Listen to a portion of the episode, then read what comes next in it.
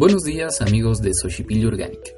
Bienvenidos a un episodio más del podcast Jardín. Si siempre has querido aprender sobre huertos urbanos, agricultura orgánica, jardinería o cultivar tu propia comida en casa, estás en el lugar correcto. Porque aquí, como siempre, encontrarás consejos, tips, noticias y un montón, pero un montón de información para mejorar tu jardín y cuidar el medio ambiente. Mi nombre es Amadeo, soy experto en agricultura urbana y te voy a enseñar este fantástico mundo. Una vez más, bienvenido. Hola amigos del podcast Jardín, espero que se encuentren muy pero muy bien.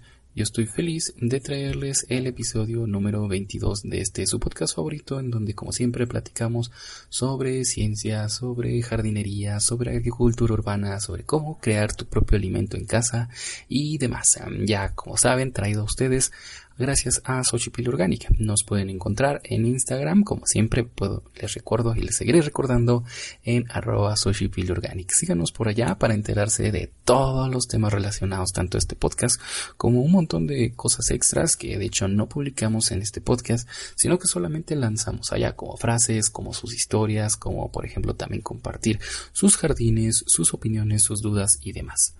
Hoy estamos en el episodio número 22 y es un día muy curioso ya que también hoy es el día 22 de agosto del 2019. Número 22 mm. que de hecho a mí me gusta muchísimo. Es mi número favorito. Así que pues nada, hoy vamos a platicar sobre uno de los temas que también ustedes más nos han pedido allá por, por Instagram, en nuestras historias de Instagram, en donde hemos preguntado cuáles son los temas que más les llamaría la atención o que más les gustaría poder traer aquí a este podcast y es que las plantas para principiantes es uno de esos temas que a muchos de ustedes les ha llamado la atención. Y la verdad no los culpo. Yo también fui una persona que al principio tenía un montón de dudas que no sabía qué planta escoger que no sabía por qué se me morían mis plantas, que no tenía mucha experiencia en cuanto a la luz, el agua, eh, el suelo, el sustrato, la cantidad de veces que tengo que regar a la semana, etc. Entonces todo este tipo de plantas nos vienen de perlas para los principiantes. Yo también lo fui y si ustedes lo son, no se sientan mal. Si se les muere una planta, no pasa nada. Para eso estamos aquí saben, pregúntenos lo que quieran a través del inbox o directamente en los comentarios de nuestro Instagram, sin, sin ningún este, sin ninguna pena. Estamos aquí para ayudarnos al final de cuentas, por algo somos fanáticos de las plantas y por algo estamos también aquí creando este, este podcast y creando esta fantástica comunidad. Así que pues nada, vamos a hablar sobre cuáles son, eh, qué ventajas tienen, cuáles son las desventajas, qué tipo de plantas bien podrían ser clásicas de plantas para principiantes, como spoiler alert, son eh, las suculentas, unas de ellas que ya hemos platicado en otro de los podcasts, uno de los primeros cuatro o cinco podcasts me parece que fueron los que publicamos justamente sobre las plantas suculentas. Si quieren saber más, vayan y escúchenos. Y una vez más les recuerdo que por favor nos dejen una nos regalen su suscripción, tanto si nos están escuchando en, en Google Podcast, en Apple Podcast o inclusive en Spotify. Y si nos escuchan en iBox también pueden dejarnos sus mensajes por allá. Aunque yo les recomiendo y siempre les voy a recomendar que lo hagan de preferencia a través de Instagram porque de esa forma tendremos una comunicación más cercana. Así que un saludo para todos aquellos nuevos seguidores de nuestro Instagram arroba Organic y pues nada, comencemos con este el 22, el capítulo número 22.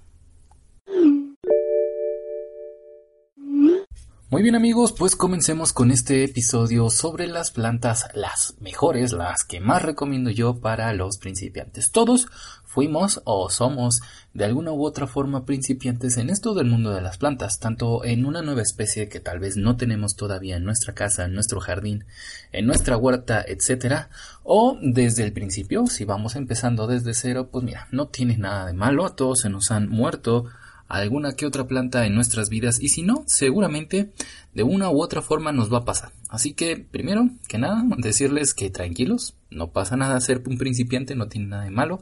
Es más, dice mucho, mucho de ti porque quiere decir que te atreviste a hacer algo nuevo en tu vida y eso está genial. Muy bien. Este episodio la verdad es que debimos de haberlo hecho desde hace mucho tiempo, creo que fue, debió de haber sido uno de los principales eh, episodios de este podcast. Pero bueno, ya lo tenemos aquí en el episodio número 22. No pasa nada, nos quedan muchísimos episodios por, por grabar y por traerles aquí a, su podcast de jardín. Primero, si eres principiante, déjame te cuento que primero felicidades, qué bueno que estás empezando con esta actividad, es muy, muy padre, es muy bello eh, esto de las plantas, tenerlas como decoración e inclusive cultivarlas para que te, alimentes de, de, tu propio huerto, es, es muy bello. Luego, la verdad es que tenemos que ir poco a poco, sobre todo si nos consideramos malos con las plantas o sobre todo si vamos empezando, porque como tal no existe el el, como comúnmente se le dice, el tener mala mano para las plantas. No existe esto. Solamente se tiene mala experiencia. Bueno, perdón, no se tiene experiencia. Así, en cambio, no puedes decir que hay una persona en todo el mundo que de verdad sea mala con las plantas. Más bien lo que tiene que hacer es, si le interesa este tema, pues primero seguir a Jardín, ¿no? Suscribirse a este podcast, luego seguirlo en Soshipili Orgánica, obviamente, pero más que nada seguir practicando, seguir practicando. Si te interesa este tema, definitivamente la práctica hace al maestro. Primero, yo creo que uno de los tips más importantes es comprar pocas plantas. De ser posible, solamente una o dos en tu primera tu primer acercamiento con las plantas. Y esto porque pues porque tal vez no tengamos la capacidad o el tiempo o todavía nos adaptemos las condiciones del lugar en el cual vamos a tener a nuestras plantas para que puedan vivir ahí las plantas para que podamos vivir ahí también nosotros y para que podamos este darles los requerimientos que tengan no de agua de luz etcétera entonces, lo mejor es adaptarse a una especie y por eso justamente este episodio, por eso justamente este capítulo donde vamos a hablar sobre cuáles son mis recomendaciones de posibles plantas para principiantes. La verdad es que revisando viejos apuntes y este, bueno, de varios cursos que he tomado referentes a, a jardinería y demás, la verdad es que hay bastantes plantas que son recomendadas para principiantes. Y una de las características que debe de tener es que se adapte a tu estilo de vida. Si eres una persona que todo el tiempo se encuentra fuera de casa, que si viajas mucho, que si estás todo el tiempo en la oficina, pues muy probablemente no te convenga tener plantas que tengan requerimientos muy altos, que requieran muchos cuidados, que requieran riegos muy continuos, etcétera, así como por ejemplo que requieran también este que revises si tienen o no plagas, por ejemplo, porque pues vamos a estar fuera de casa. También si eres una persona que vive fuera de casa, que se la pasa trabajando, etcétera, eh, que considera que no tiene tiempo pero quiere empezar con eso de las plantas, estas plantas para principiantes te van a servir muchísimo y por lo regular son plantas que se adaptan tanto a sol como a sombra, pero principalmente a sombra. Y esto también pensando en aquellas personas que están en oficinas o que se encuentran en casa y que quieren eh, decorar su lugar de trabajo, quieren decorar también su casa. Es por eso que he escogido, la mayoría son de sombra, aunque una que otra que se adapta bastante bien al sol, dependiendo también de lo que tú requieras. Muy bien, de la primera planta que me gustaría platicarles es conocida como listón o también he escuchado que le llaman planta araña.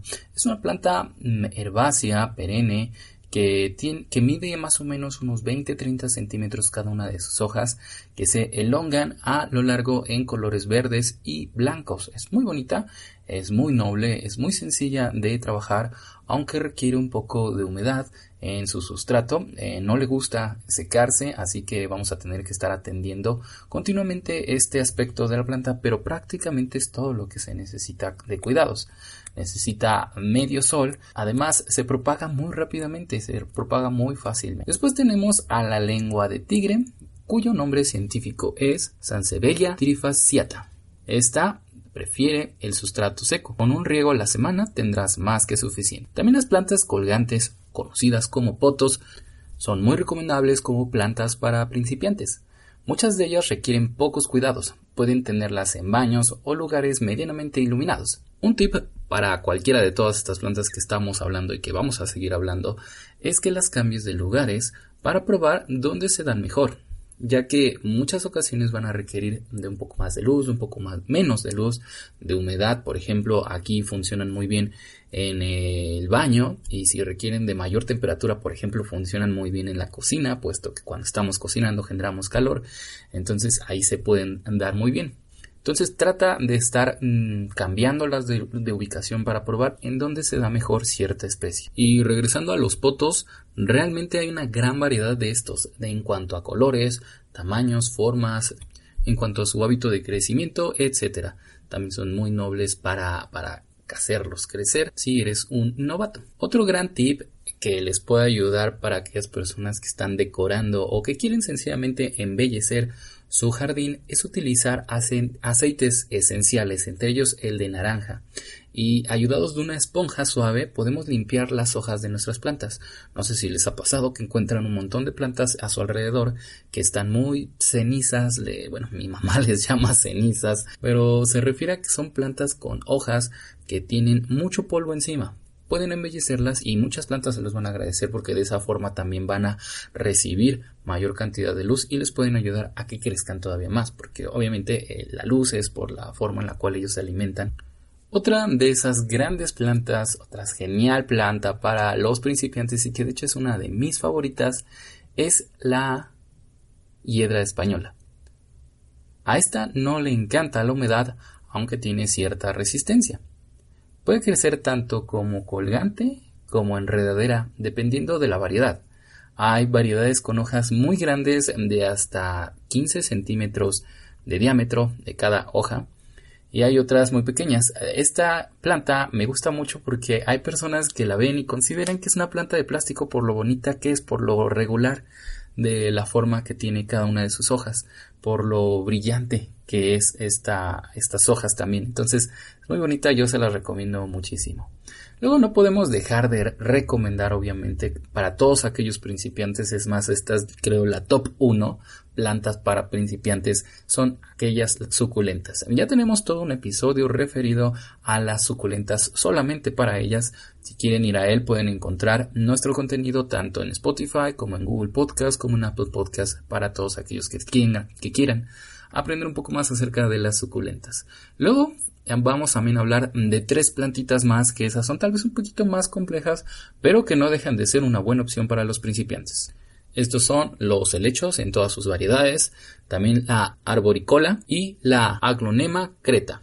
Particularmente, por ejemplo, la arboricola necesita un poquito más de humedad en el día a día y sobre todo en verano. Entonces ese es como que el cuidado que es más específico. Además de que tiene un crecimiento más grande, necesita más espacio, entonces necesitas planear en qué maceta, en qué espacio de tu casa lo vas a tener. Además de que sí necesita más sol. La aglonema creta es una de mis favoritas también. Es de color rojo y puede vivir hasta con luz artificial. Imagínense lo noble, de lo sencillo que es cuidarla. Pero tiene ciertos cuidados y además es perenne, es una de las cosas que tienes que tener en cuenta. Ya hablamos sobre qué es una planta perenne en otros capítulos, pero en pocas palabras son esas plantas que tienen más de dos ciclos de vida, más de dos, bueno, no dos ciclos de vida, sino más bien que pueden llegar a durar más de dos años, ¿no?